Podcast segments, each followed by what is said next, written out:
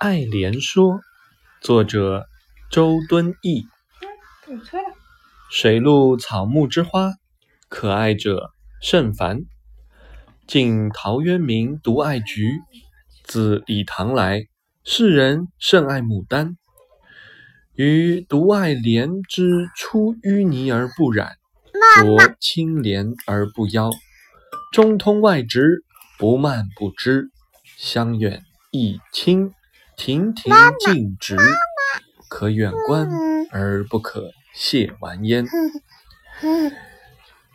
予谓菊花之隐逸者也，牡丹花之富贵者也，莲花之君子也。噫！菊之爱，陶后鲜有闻；莲之爱，同予者何人？